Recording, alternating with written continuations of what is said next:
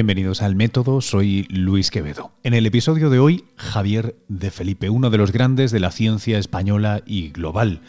Javier de Felipe es, formalmente hablando, profesor de investigación en el Instituto Cajal del CSIC en, Madrid. Es también un eh, enorme experto en la historia de las neurociencias, autor de un montón de libros y además un tipo apasionado por la obra de Cajal y esa eh, única conjunción, o, vamos a decir pionera conjunción de la ciencia y el arte que protagonizó Cajal y que ciertamente si tenéis alguna vez la oportunidad de entrar en el despacho de Javier, pues veréis que allí, allí continúa. Eh, la conversación que vais a escuchar ahora es una, una, conversación sin editar, sin cortes, entera, larga, demasiado larga para la televisión, por eso la escuchamos aquí por primera vez entera, eh, que forma parte de la serie de la otra ciencia que hice para Telemadrid. Em, el programa sobre el cerebro y las adicciones del cerebro es muy interesante, pero sin duda este hubiera sido uno que de haber podido lo habría dedicado íntegramente a la conversación con Javier de Felipe. Siempre un gusto. Si queréis verlo, además de oírlo, podéis em, seguir el enlace que pondré en las notas del podcast pero ahí, eh, como os digo, tendréis una versión editada de esta conversación, algo, algo menor. La íntegra solo la tenéis aquí. Espero que lo disfrutéis. Recordaros que si os pasáis por las eh, redes sociales y habláis de nosotros bien, pues os lo agradeceré, os lo agradeceré mucho. Eh, nada, nos seguimos por redes. hasta ahora, seguimos.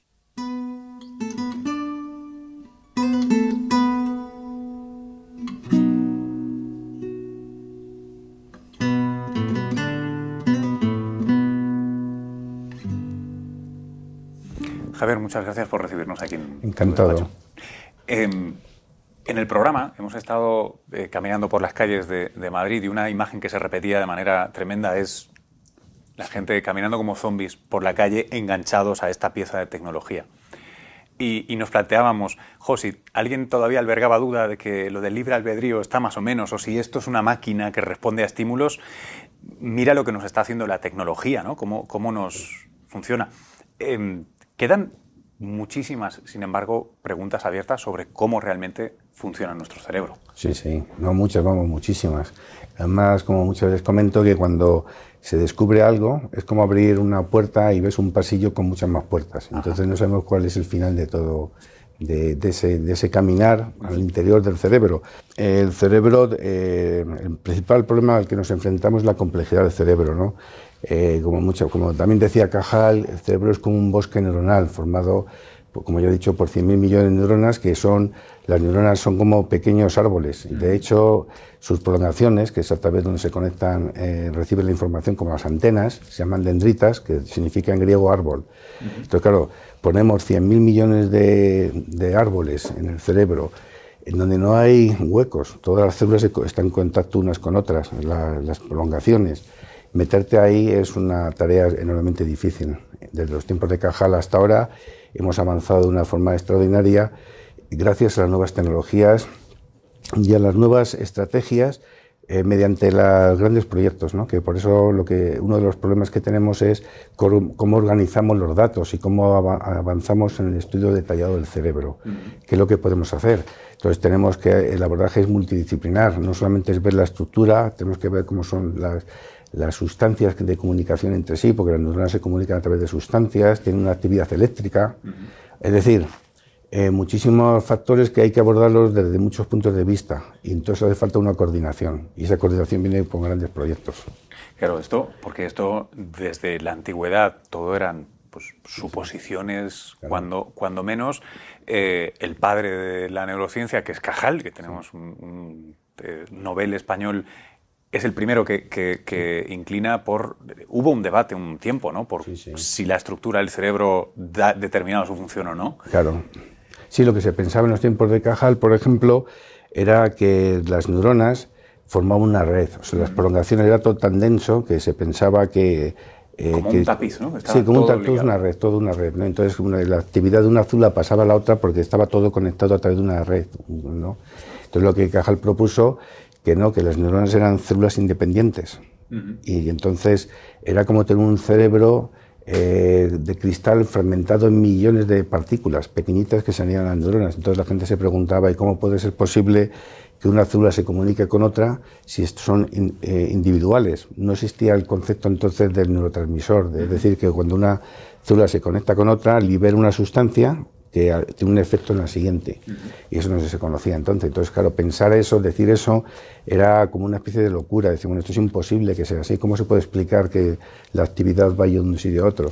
Entonces, la idea principal era, para Cajal, era que cómo era posible tener un cerebro como una red fija y luego poder aprender cosas y tener transformaciones. Y claro, él les conocía, como todo el mundo, que cuando aprendemos a hacer algo, pues nuestro cerebro va cambiando. O sea, tú tienes, cuando aprendemos a tocar la guitarra, por ejemplo, eh, algo pasa en nuestro cerebro que luego nos permite tocar el instrumento, lo que sea, y eso no puede ser si, si es una estructura fija, tiene que tener libertad de movimiento. Eh, plástico, ¿no? Plástico, exactamente. Ahí entonces Cajal introdujo en el estudio del cerebro el, término plasticidad, por eso, sí.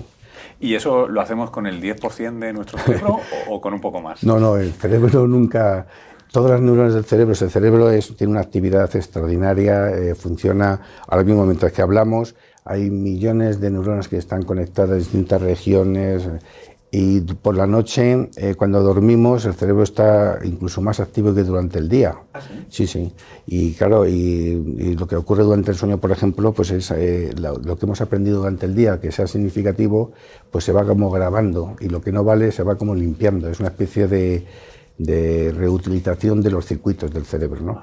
Entonces, claro, el que no se utiliza el 10%, eso no es así. O sea, sabemos que ahora mismo si ahora eh, eh, metemos un electrodo en el cerebro nuestro, veremos que hay actividad en todas las, en muchísimas células. Luego hay una actividad espontánea eh, que no sabemos para qué es, que está, está generando información de forma inconsciente.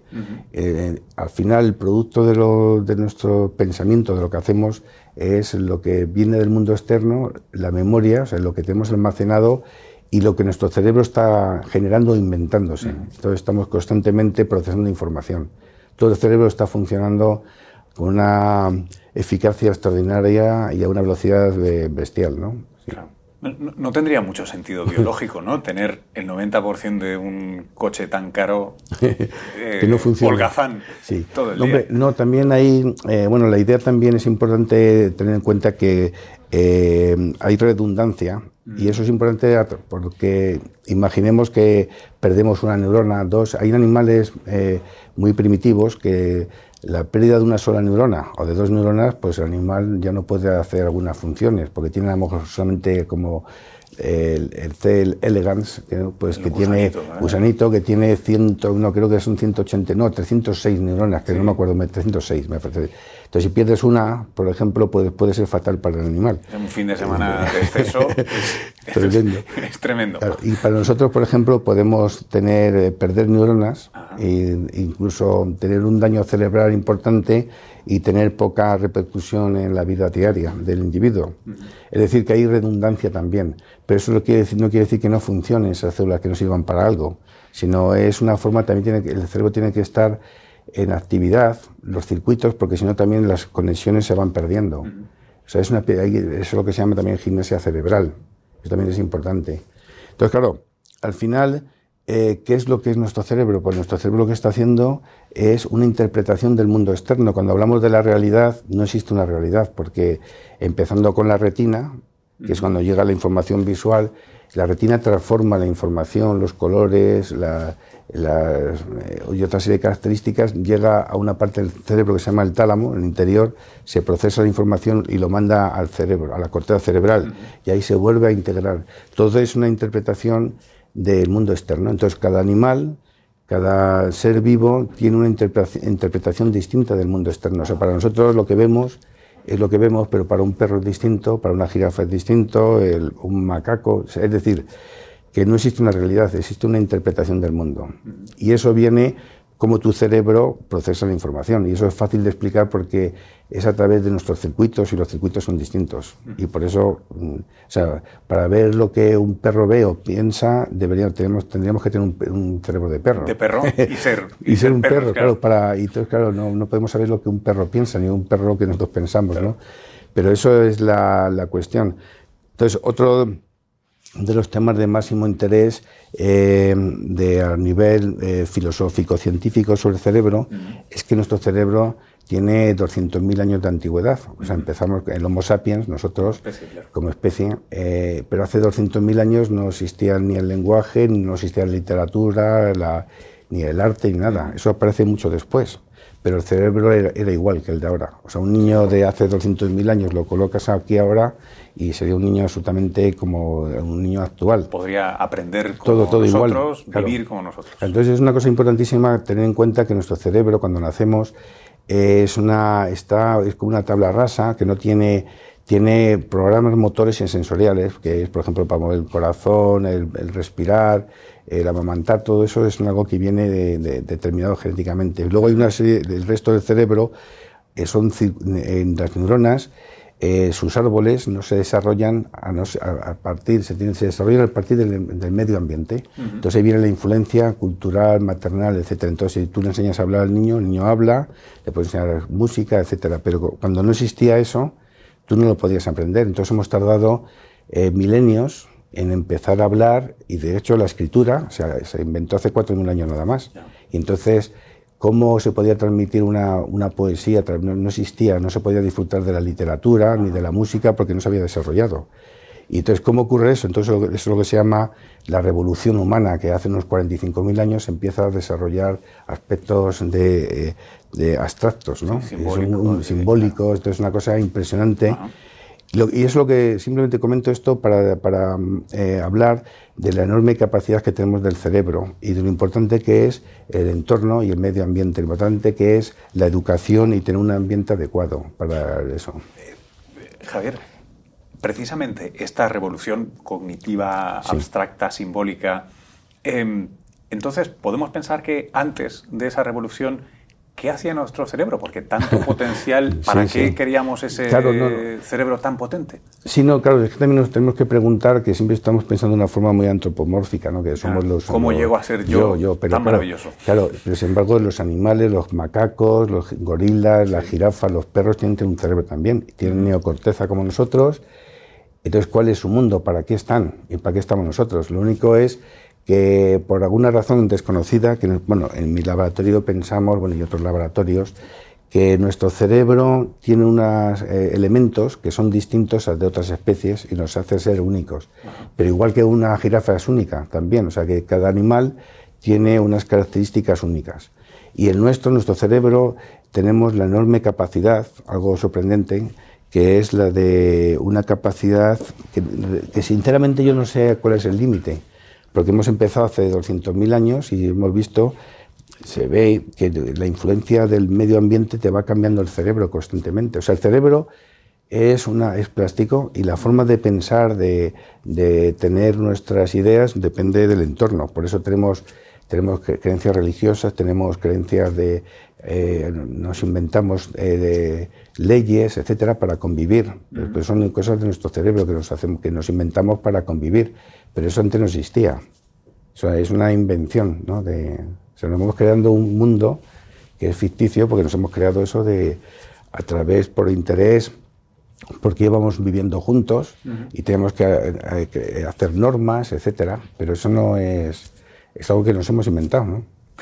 Claro, porque en un cerebro y así tan desarrollado como, como el nuestro, biológicamente un cerebro es gestionar información de los sentidos, tú decías, ¿no? La retina, el oído, etcétera. Pero poco a poco, conforme crece, se convierte en esta máquina de simular futuros ah, posibles, de anticipar, de abstraer, y eso tiene una función adaptativa, igual que tú decías, el cuello largo de la jirafa para llegar a las hojas.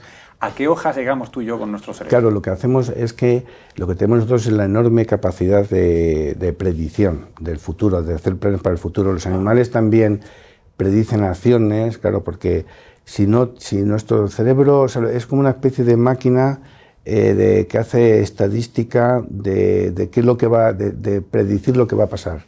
Porque si nosotros hiciéramos una acción que fuera siempre automática, eh, no podríamos sobrevivir. Seríamos claro, una cucaracha. Claro, no, la cucaracha también tiene sus cosas. Tiene claro. su predicción también. claro, claro. Perdón. Porque, no, no, no, si, no, no, si es que es una adaptación del cerebro, porque si, si tienes una, siempre la misma acción con respecto a un estímulo, sería fatal, ¿no? Porque, por ejemplo, cuando dice, cuando la luz, tú andas y no sé qué, de repente hay un precipicio y te caes. Entonces tienes que ver, es combinar mucha información y, prever y ver lo que va a ser lo siguiente. Entonces, si alguien viene y me mira de una forma eh, agresiva, tú te das cuenta, porque hay una cosa que se llama teoría de la mente, que es la, las neuronas en espejo, y que te, estás imitando lo que él está pensando y tú piensas que te va a atacar.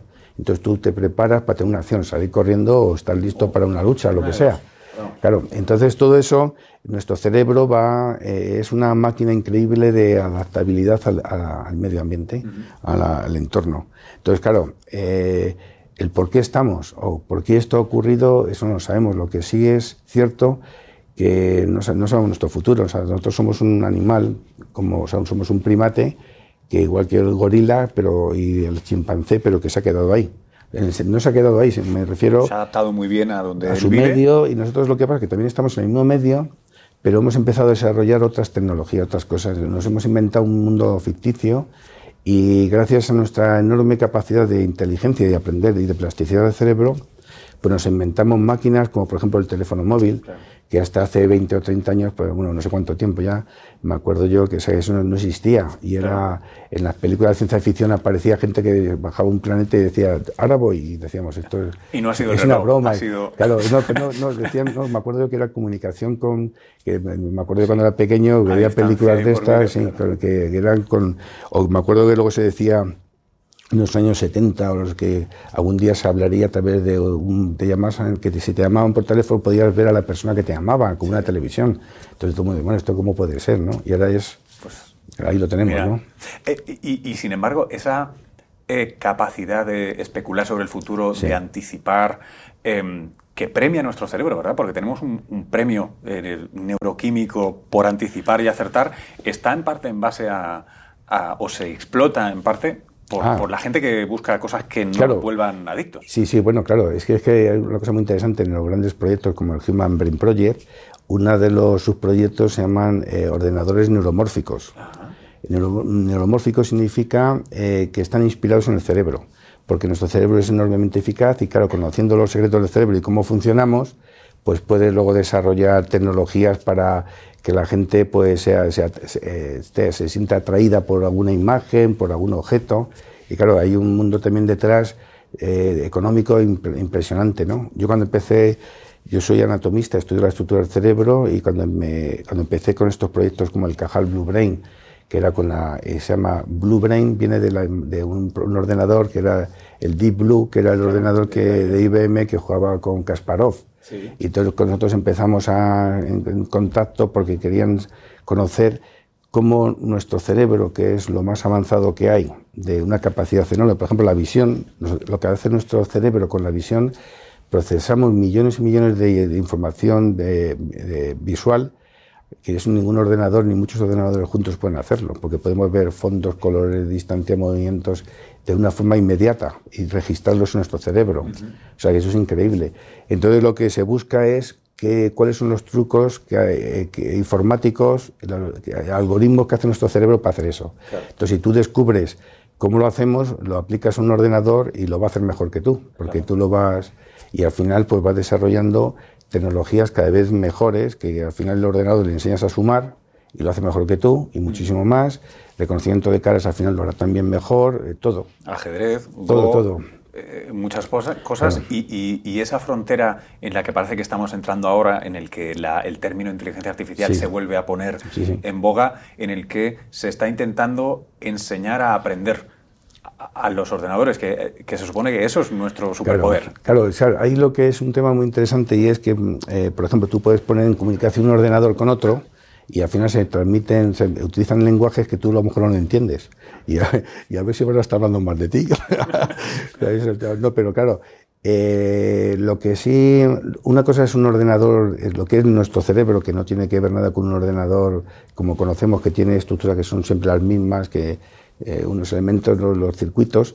Nuestro cerebro, los circuitos son muchísimo más complejos. Tenemos eh, hormonas en el cerebro, tenemos actividad, no solamente se comunican entre sí las neuronas a través de una sustancia de un punto a punto, sino que aunque parezca increíble hay también gases en el cerebro que cuando se libera pues un poquito de gas. Entonces, ¿Y cómo funciona eso? ¿Cómo se combina para conocerlo? Todavía no lo conocemos, claro, es muy misterioso.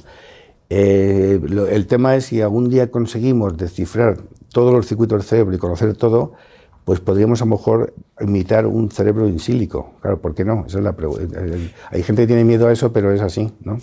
Eh, recientemente, en, otro programa para, la otra ciencia, estábamos investigando el, origen de la vida. Estábamos hablando con astrobiólogos y, Ricardo Amils, eh, cuando le preguntaba, digo, pero ¿cómo vais a reconocer vida eh, si la encontráis? ¿no? Y me planteaba que los astrobiólogos que se dedican a, buscar la vida no tienen una definición de la vida, no, saben explicarla y no la pueden definir bien.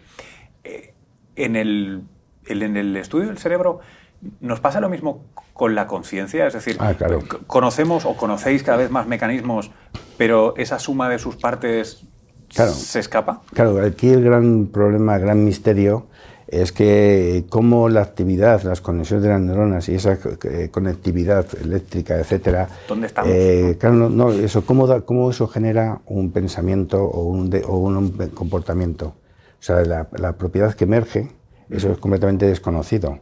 Nosotros, por ejemplo, estamos estudio, estudio neuronas, veo cómo funcionan, eh, para de ahí cómo genera un pensamiento, eso es otro mundo. Claro, eso todavía no estamos en eso, ¿no? Porque eso es súper... Eh, claro, ahí también muchas veces se piensa, tú eres una fábrica, sale el humo, y el humo no tiene que ver nada con el producto que está haciendo, pues, o sea, que, no, que estás asociado, pero que realmente es un, es un epifenómeno, ¿no? Entonces está pensando que, a qué viene, por qué tenemos conciencia y qué es la conciencia, porque también los animales tienen sentido del mundo externo, pero el yo, lo que yo soy yo y que, que, estoy aquí y que luego a lo mejor ya voy a desaparecer o lo que sea, ese tipo de pensamiento mucho más eh, profundo es, es humano, ¿no? más humano. O sea, los animales no sabemos lo que piensan, claro, pero, pero eso es una cosa que surge como un pensamiento abstracto. ¿no? De, ¿Cómo surge eso?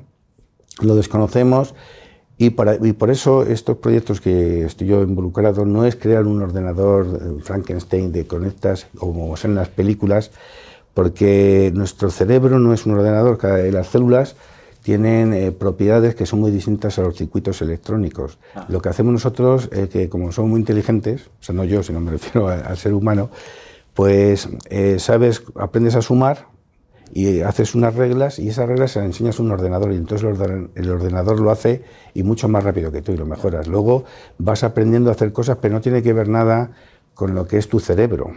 Entonces, si, entonces un ordenador nunca va a tener eh, una capacidad de subjetiva, por ejemplo, decir, me gusta el color rojo, tomarme un vermut por las tardes con el atardecer, y oyendo música, no sé qué, eso no puede pensar porque eso no, sabemos cómo explicarlo. O sea, tú no puedes hacer con un algoritmo algo que explique ese tipo de cosas, ¿no? Entonces, al final, lo que, lo que estamos intentando hacer es, una vez que tenemos eh, los datos de todo tipo, anatómicos, fisiológicos, eh, moleculares, etcétera, necesitamos modelos matemáticos que nos ayuden a entender los datos. Y de ahí luego creamos, hacemos simulaciones y hacemos, para explicar eso, hacemos circuitos y tratamos de reproducir esa actividad que vemos en el cerebro. Entonces, hacemos de módulos, en módulos, claro, y vamos exactamente, vamos creando un ordenador. Hemos, hace, hace tres años publicamos un artículo eh, del Cajal, no, del Blue Brain, que es que tenemos en Suiza y en España, es un proyecto muy grande. El primer circuito digital de neocorteza, de una rata con una actividad, entonces, entonces hacemos simulaciones de cómo funciona. O sea, con ordenadores. Sí, con un ordenador, sí. De sí, simuláis sí, luego os enseño si queréis una, una, o sea, no una no, una columnita, un Sí, una columna de, corteza cerebral de rata en de, este de, rata. Sí, entonces lo que vamos a hacer ahora en los próximos años, ya hemos empezado para hacerlo en el cerebro humano.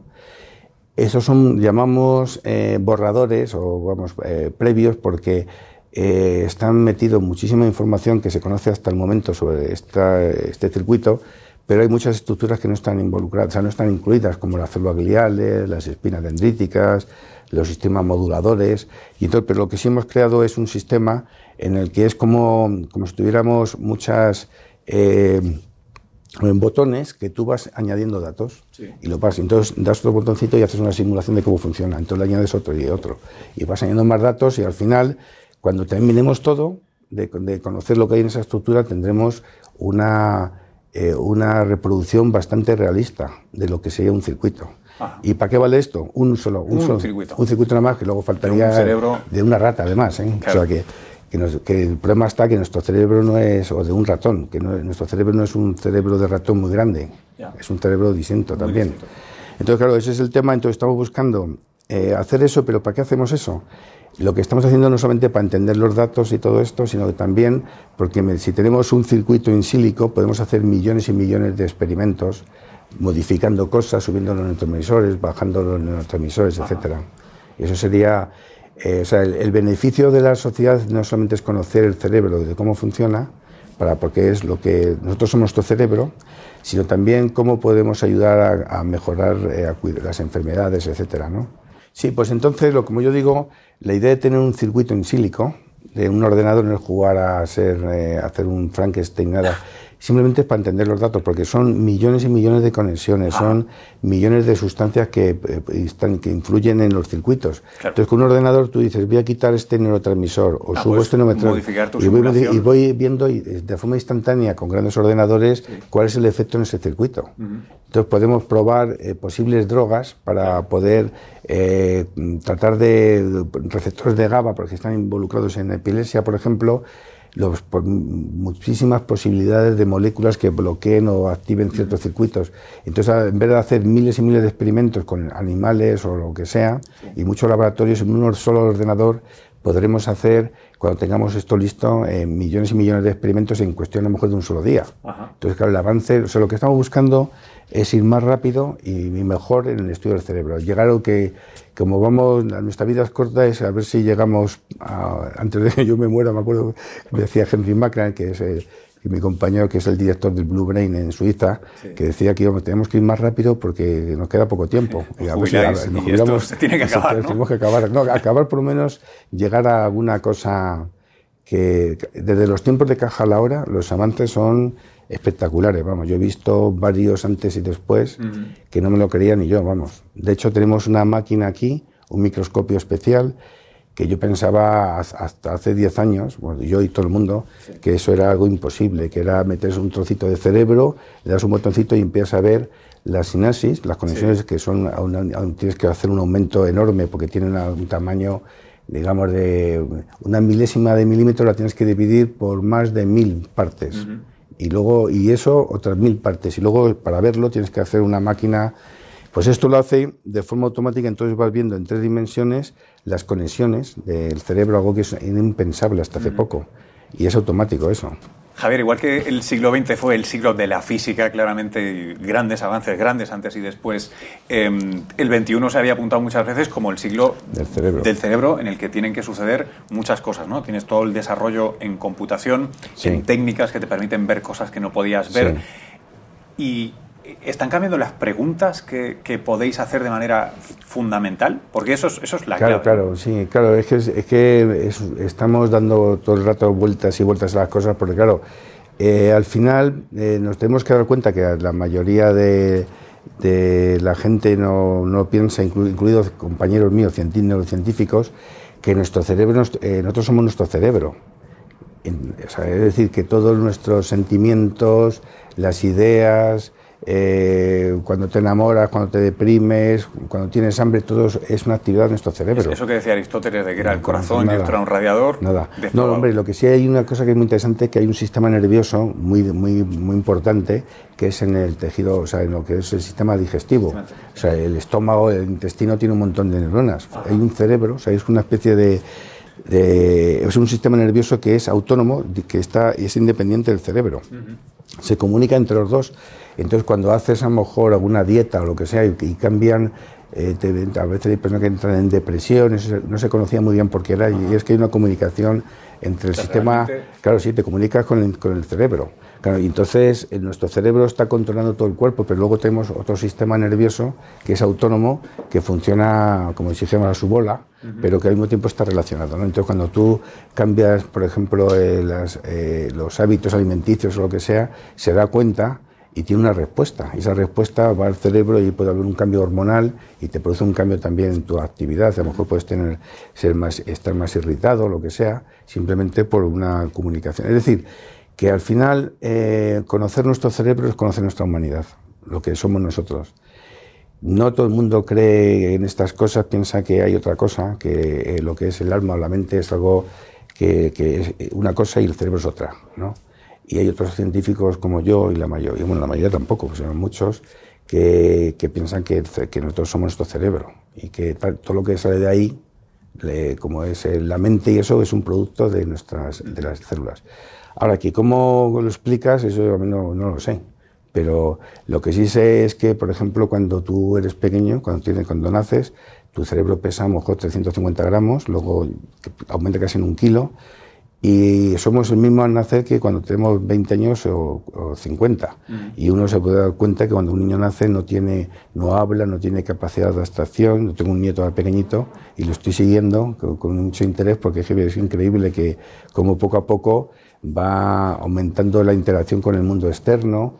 Y claro, todavía no tiene capacidad de sí mismo, pero va ya cada vez, y, y él es el mismo. Y dentro de cinco años será el mismo niño, pero de otra forma distinta, y luego está la edad del pavo, que parece también absurdo, pero es que son 18 años, pero es que el cerebro todavía no, no, está eh, del todo maduro. Formado, ¿no? Formado. Todavía no, todavía no se sigue. bueno, el cerebro nunca termina de. Siempre es dinámico y va cambiando. Lo que pasa que la maduración de todo llega a tardar unos 20 años más o menos. Entonces, claro, entonces, ¿qué somos? Cuando eh, yo soy, cuando tenía un mes, a los 5 años soy otra persona, a los 12, a los 14, o soy siempre el mismo. Bueno, conocer cada vez más el cerebro nos plantea serias dudas sobre el concepto de identidad literario que hemos tenido durante mucho tiempo, ¿no? Basado en memorias que sabemos que ni siquiera existen, que se Ah, bueno, claro, es que, te luego, claro, y te inventas tú, o sea, lo que hacemos es que bueno, se han hecho incluso pruebas de que te dicen que tú cuando eras pequeño estabas en un ascensor y que te dieron no sé cuántos y te dijeron, me acuerdo perfectamente, y, nunca, y no ha sido verdad. Y entonces, claro, nuestro cerebro también te engaña, claro. Bueno, es que solo estamos aquí, ¿no? Queda claro que solo estamos aquí, solo vivimos aquí. No hay... Claro, o sea, exactamente. Y además de aquí para arriba. La sensación no sé por qué, pero claro, sabemos que estamos de aquí para arriba, ¿no? Y muchas veces me, acuerdo cuando hablamos de si se puede hacer un trasplante de cerebro y todo, y digo, bueno, pues pues se hace y no pasa nada, porque nosotros estamos aquí. Entonces, si a mí me quitan un brazo, yo sigo siendo el Javier, y aquí también, o bueno, y el corazón. ahora, si ya tengo dañado mi cerebro, ya dejo de ser yo. Claro, no, no puedes hacer un trasplante de cerebro, puedes hacer un trasplante de cuerpo. No, claro, o sea, no, lo que yo... que, si conservas un cerebro... Claro, yo para mí, claro, por eso yo muchas veces pensaba, o sea, se piensa que es algo tremendo, si puedes coger tu cerebro y lo mantienes en, un, en, algún sitio que lo mantenerlo vivo, el cerebro no te hace falta el cuerpo. Claro, lo que pasa es que las consecuencias serían eh, los cambios de información que llega al cerebro ya no llega de, por ejemplo, de lo que es el medio ambiente, la, eh, muchas cosas, ¿no? Un tacto. Entonces, eh, a lo mejor se perdería, pero también no podías hacer estímulos eléctricos, o sea, que podías mantener, no sé, o sea, que eso son cosas, pero eso es lo que, o sea, el cerebro eh, claro, todo esto te plantea cuestiones muy, a veces muy filosóficas y que da, incluso miedo pensar eh, que algún día, por ejemplo, pudiéramos copiar nuestro cerebro, ¿sabes? Y meterlo en un ordenador y quedar, y entonces eh, sería lo que era la eternidad, ¿no? De meterte, de ser eterno, ¿no? Si fuéramos... entonces, claro, hay muchos tipos de... Hay también investigaciones y y personas muy interesadas en esto, ¿no? en que, que no haya un después y que, que cuando una vez que has, adquirido la conciencia tuya, el yo, que lo puedas mantener. ¿no? Pero claro, filosóficamente la pregunta es, claro, como cuando conoces a un paciente de Alzheimer que, que es una persona normal durante mucho tiempo, luego empieza a, a, tener un deterioro cognitivo leve y luego se queda demenciado y luego se desconecta, ya hablas con él y ya no sabes ni quién es, ni dónde está, y es la misma persona. Y claro, entonces, esa mente, ¿qué le pasa? Ya, ya decimos que no es el mismo o esto que es, no es el mismo señor. Lo que pasa es que sus circuitos, lo que están relacionados con esas actividades, se han perdido. Entonces, a lo mejor sigue viendo, pero no procesa un pensamiento abstracto, o tiene un pensamiento a veces que cuando hablas con ellos tienen respuestas a lo mejor a cosas o responden que parte del cerebro que siguen activas, o sea que es una te quedas como también como atrapado, ¿no?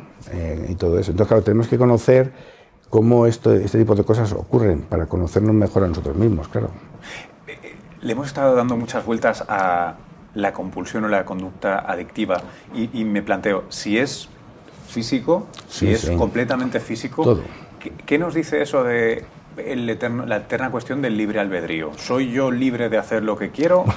claro, o, eso... o, no tiene sentido la pregunta? Es una pregunta no, no, mala. No, no, para mí yo pienso que desde que nacemos nos hemos metido en el entorno cultural que donde estaba metido. Entonces nosotros hacemos todos los días cosas, cumplimos leyes, cumplimos normas, pero nunca nos preguntamos por qué. Y es que desde pequeño te han dicho esto no se hace, esto se hace, tienes que hacer esto, esta es la, religión que tienes que creer, o lo que las sea. Las palomas son las ratas de Skinner, ¿no? Todo, claro. Entonces, claro, y entonces al final, pues tienes, eh, haces, es muy automático todo. O sea, entonces no, eh, para ser más libre mentalmente tienes que comprender todo eso y darte cuenta de, de que todo es una un aprendizaje y que, entonces, y que nuestro cerebro es plástico y que podemos cambiar si queremos. Pero claro, hay muchas personas que tienen unas ideas muy fijas, que eso viene simplemente del entorno. Eh, hay un estudio muy bonito que siempre hablo de él y es que eran unas señoras que, eh, de, la limpieza que habían estado trabajando, eh, se fueron a trabajar a Suecia, venían de Portugal, del mismo pueblo, eran jóvenes y unas sabían leer y otras no sabían leer, ¿no? de escribir. Entonces eh, a un eh, radiólogo se le ocurrió hacer unas pruebas de cómo respondían a ciertas eh, preguntas luego registraban la actividad del cerebro, la visualizaban. Y observó que las personas que sabían leer y escribir respondían de una forma distinta, se activaban zonas distintas a las personas que no sabían leer y escribir. Lo que quiere decir que los mismos individuos, el entorno, la educación, la cultura, había dado lugar a, a unas rutas en el cerebro distintas, la forma de procesar información. Entonces, claro, no quiere decir que sea mejor o peor, pero que, es distinto. Es absolutamente distinto. Entonces, si yo estoy eh, en, un entorno X, tengo unas, unas rutas que me conecto, eso porque es que nuestro ordenador, cuando, cuando somos pequeñitos, nuestro cerebro va formando conexiones con unas con otras. Entonces, depende del entorno, es como una esponja. Forma unos circuitos y luego unos pensamientos, unas estructuras y ya está.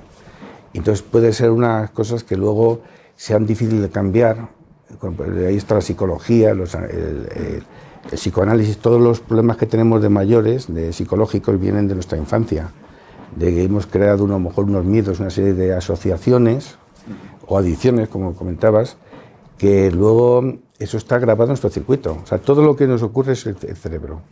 Entonces muchas veces te preguntan, sí, pero yo cuando me río, cuando como, no tengo, no, es que todo está aquí. O sea, no es, o sea, el, que tengas una adicción eh, es algo que se agrava en tu cerebro. Es un circuito que te recompensa por hacer algo que tú piensas que ha sido adecuado hacerlo y tienes una recompensa. Entonces tenemos recompensas en nuestro cerebro, que se liberan unas sustancias en nuestro cerebro, que cuando lo haces pues sientes eh, placer o gusto ¿no? por haber hecho eso. ¿no? Claro, pero eh, esto tiene implicaciones no solo sociales y no solo pues eso de, relación o dependencia en la tecnología, sino también penales y de cómo se ordena una sociedad. ¿no? claro, claro. Eh, nosotros partimos del supuesto de que eh, yo soy responsable de lo que hago. Si yo ahora eh, conduzco irresponsablemente mi automóvil por la carretera y causa un accidente, yo soy responsable de eso.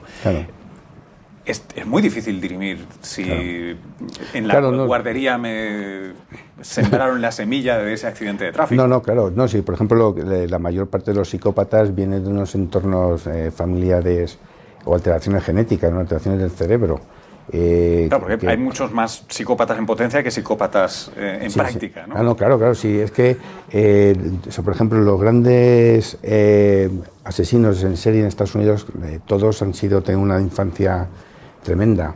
¿no? Y entonces, claro, es culpable, bueno, o sea, era culpable, pero claro, ¿hasta qué punto es su cerebro? Es que, es que el cerebro es todo. El otro día estaba yo en una reunión que eran abogados y jueces sobre, hablando sobre este tema. Claro, que hasta qué punto eh, eres tú responsable. Pues sí, eres responsable porque eres tú el que lo estás haciendo. Pero claro, eh, eso, pero eso ocurre en la vida a diario, ¿no? Dice, no, esta persona te ha hecho esto, pero no lo quería hacer, no se ha dado cuenta, eh, pero, pero, es, pero es así. Claro, pero elegimos como sociedad atribuir esa culpabilidad o responsabilidad, pues si no, no podemos convivir. Claro, no, sí, mira, hay una cosa muy, un ejemplo muy interesante y es por qué hemos sido el hombre ser capaces de poder dominar la, tierra, ¿no? Pues es decir, de, defendernos contra el medio ambiente y todo eso, porque hemos sido capaces de convivir con otros, de, ser listos y, y, hacer las cosas juntos. Cuando vas a cosechar o hacer algo, ir grupos juntos y, poder defenderse mejor. Un gorila, por ejemplo, los gorilas no pueden estar dos machos a más de 100 metros porque se matan, tienen que estar separados. Entonces el hombre lo que ha hecho es juntarse. Entonces para hacer eso como luego tienes eh, grupos de cada vez se va complicando porque va aumentando el número de personas, te tienes que inventar leyes y normas para convivir, porque si no, no hay quien viva. Es como usted una, con unos amigos en un apartamento, muy gracioso todo, pero al final dice, oye, mira, que nadie vaya a la cocina antes de las 6 de la mañana porque nos despierta y se hacen normas. Entonces nuestro cerebro es capaz de generar esas normas y te las enseñan. Es una herramienta social. exactamente, somos un cerebro además social.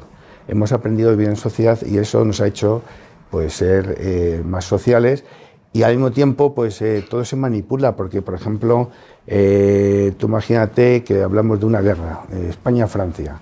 Entonces si me ponen a mí a Francia como enemigo yo no tengo enemigos en Francia yo no tengo yo no odio a nadie pero si me dicen que los franceses algo está la idea de Francia que atacan a los españoles tú pones a lo mejor a combatir pero te tienen que decir esas cosas porque si yo no tengo yo no odio a nadie en Francia. Entonces entonces al final si alguien te quiere manipular, te están diciendo que los franceses los vecinos son muy malos y cuando tienes poder vas a por los vecinos y te los cargas, ¿no? Que es lo que pasa, dominando unos a otros. Entonces te vas, te vas inventando, pues esto, pues una bandera o algo para poder todo, los que estamos juntos, defenderlo y creerte en algo para poder luego combatir contra otros. Raza, nación, todo, todo, eh, claro. Todo esto son herramientas sociales útiles. Útiles para esos eh, fines, claro. Entonces, claro. cuando uno va siendo libre, pensando y se da cuenta de esas cosas, te dice, oye, vamos a atacar a estos porque somos malos. Entonces, te ¿pero qué han hecho de malo? Si no han hecho nada, ¿sabes? Digo, algo así. Entonces te preguntas cosas ya que no...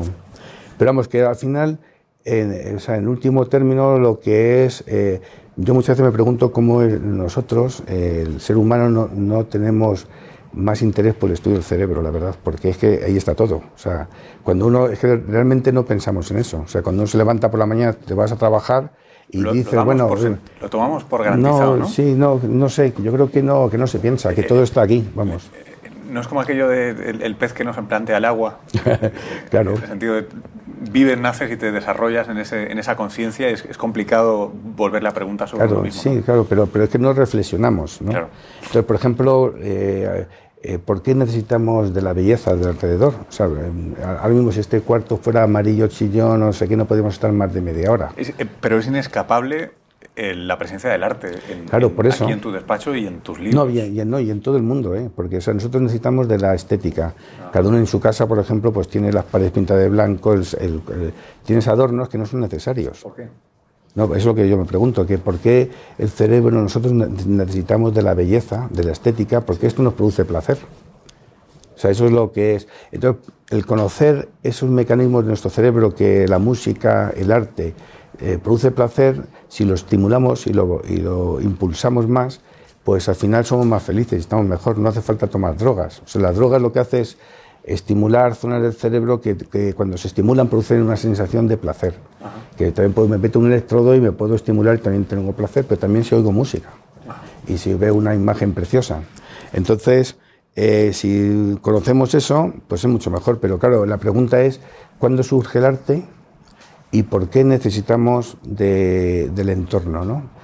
Y, resulta que cuando uno estudia el cerebro, pues ves cuando los tiñes con sustancias especiales y tal, ves que cada que las neuronas tienen una estructura maravillosa, una, unas formas como las que vemos por aquí, que son espectaculares de belleza. Por eso una vez en una entrevista el periodista, el periodista dijo que había visto, había visitado un, un museo que tenía 100.000 millones de obras de arte y entonces bonito porque hablaba de los 100.000 millones de neuronas porque cada neurona era una pieza de arte. Entonces, claro, eh, yo recuerdo que hace no mucho estaba yo con mi mujer en Venecia, fuimos a un restaurante que no estaba todo lleno y había uno que, que era, parecía bonito, entramos y había mesas y me di cuenta enseguida por qué no había, mesas. Y es que eran, primero las mesas ponían un número muy grande, 16, 17, una sensación extraña, y luego la luz era blanca, como de cocina antigua, Entonces, claro, era comer y marcharte, porque no puedes estar, no tienes una luz agradable, un entorno agradable, porque entonces te quedas dos, dos o tres horas. Entonces, al final te llegas hambre, te llegas ahí, pides y te vas. Y eso, entonces, saben los que habían diseñado ese, restaurante que era para eso, para que la gente esté poco tiempo.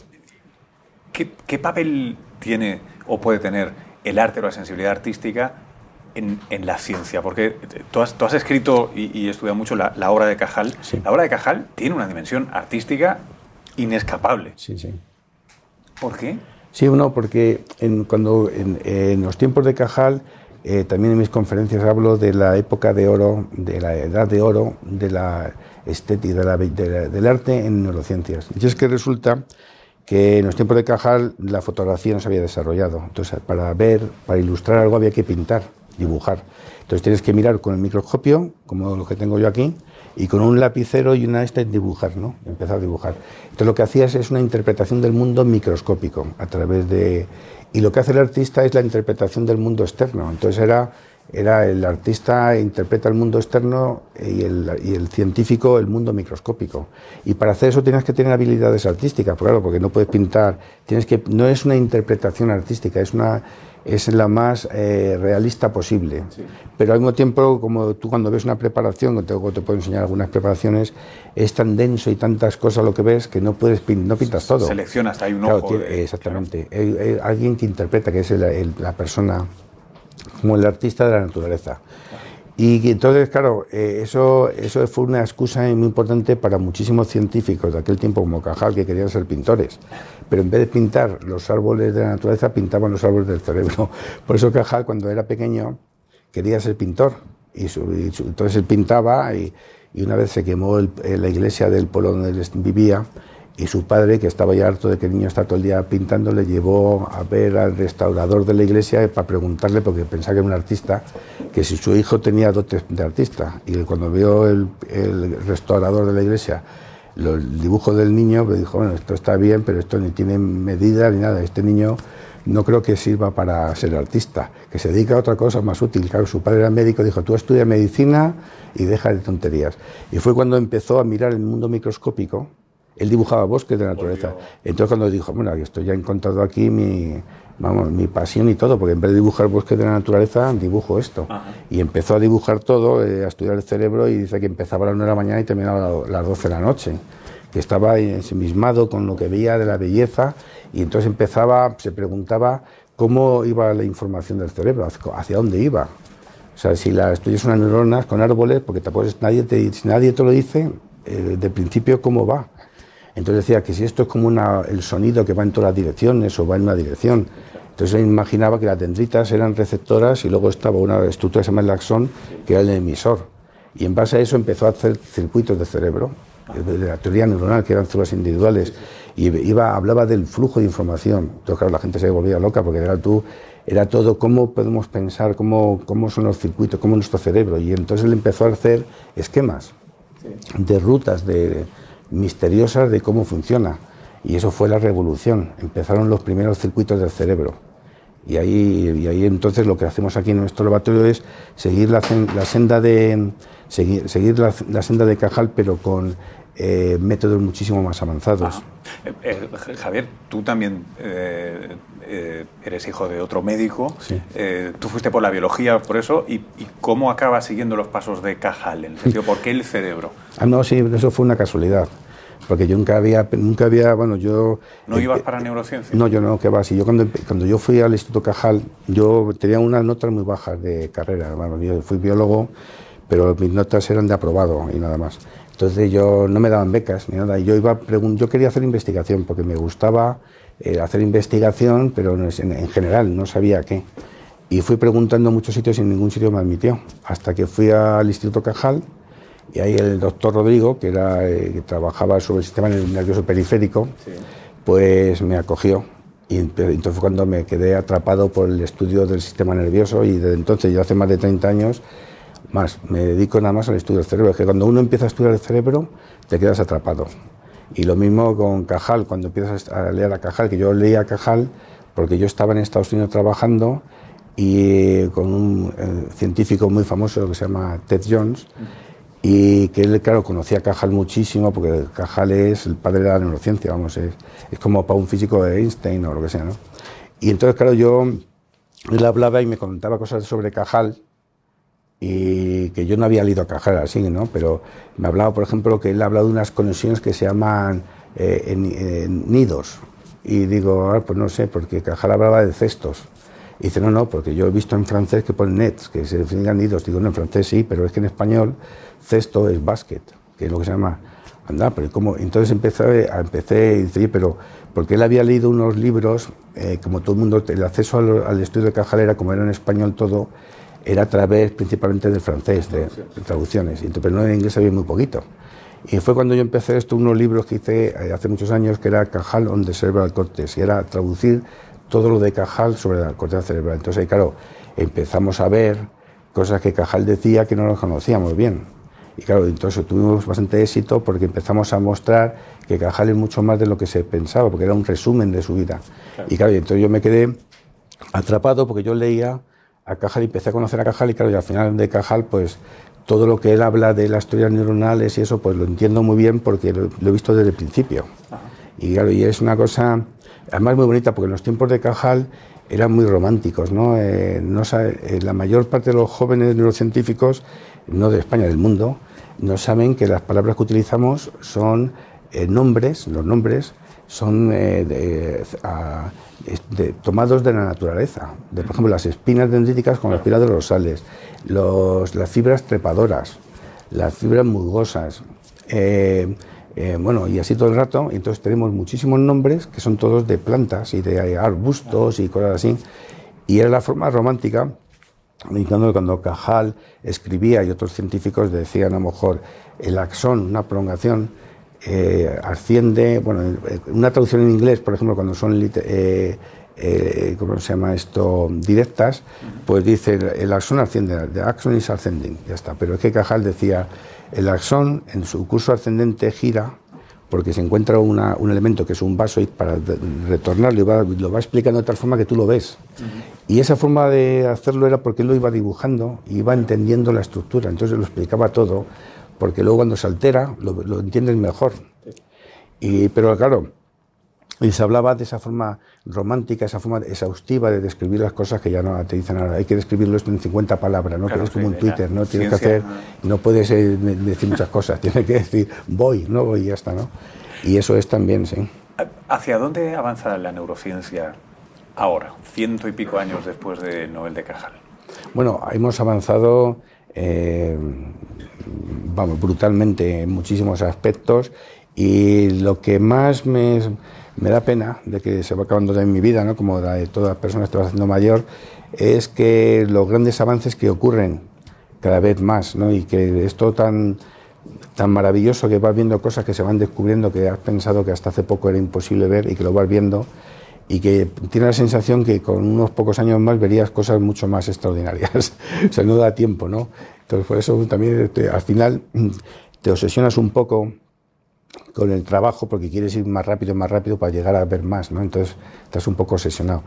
Y, vamos, yo creo, hacia un entendimiento mucho más profundo del cerebro, eso es clarísimo, y a, mejorar mucho más la vida de la sociedad, seguro, porque vamos a tener mejor conocimiento de las enfermedades mentales, de las depresiones, de todo. Y poco a poco iremos adquiriendo conocimiento mayor, tendremos mejores eh, sistemas de, de comunicación, etcétera. Lo que lo vamos a estropear quizás es el, el entorno este que tan, de, tan horrible que ocurre a nivel de, de lo que es la política, ¿no? de los, problemas que hay entre países o, o cuando eh, el fanatismo, todo esto, ¿no? que es una cosa que hay que tener mucho cuidado, ¿no?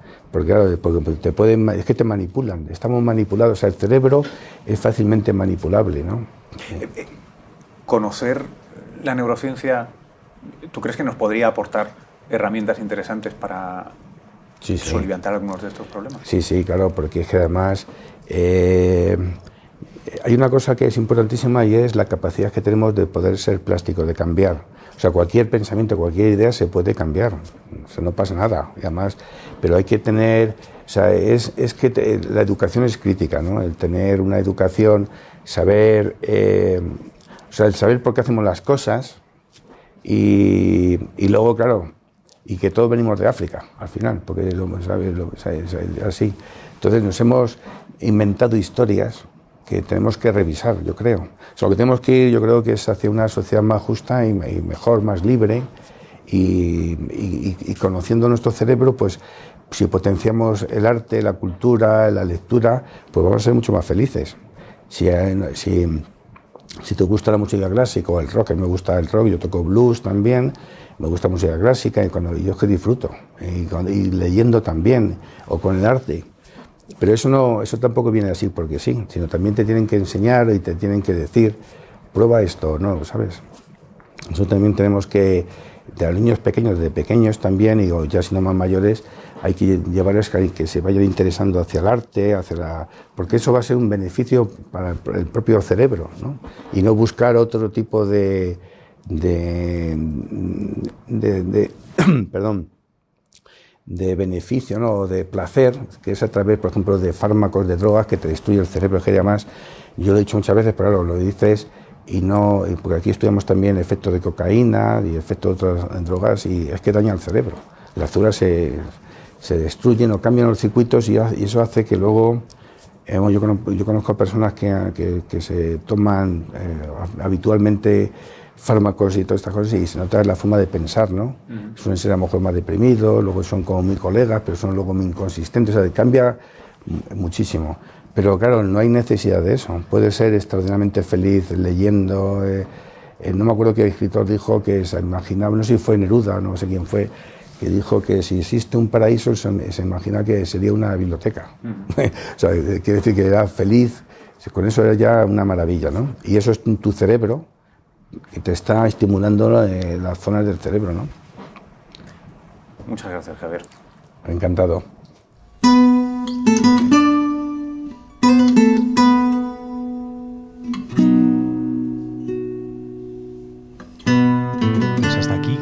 conversación con Javier de Felipe. Espero que la hayáis disfrutado.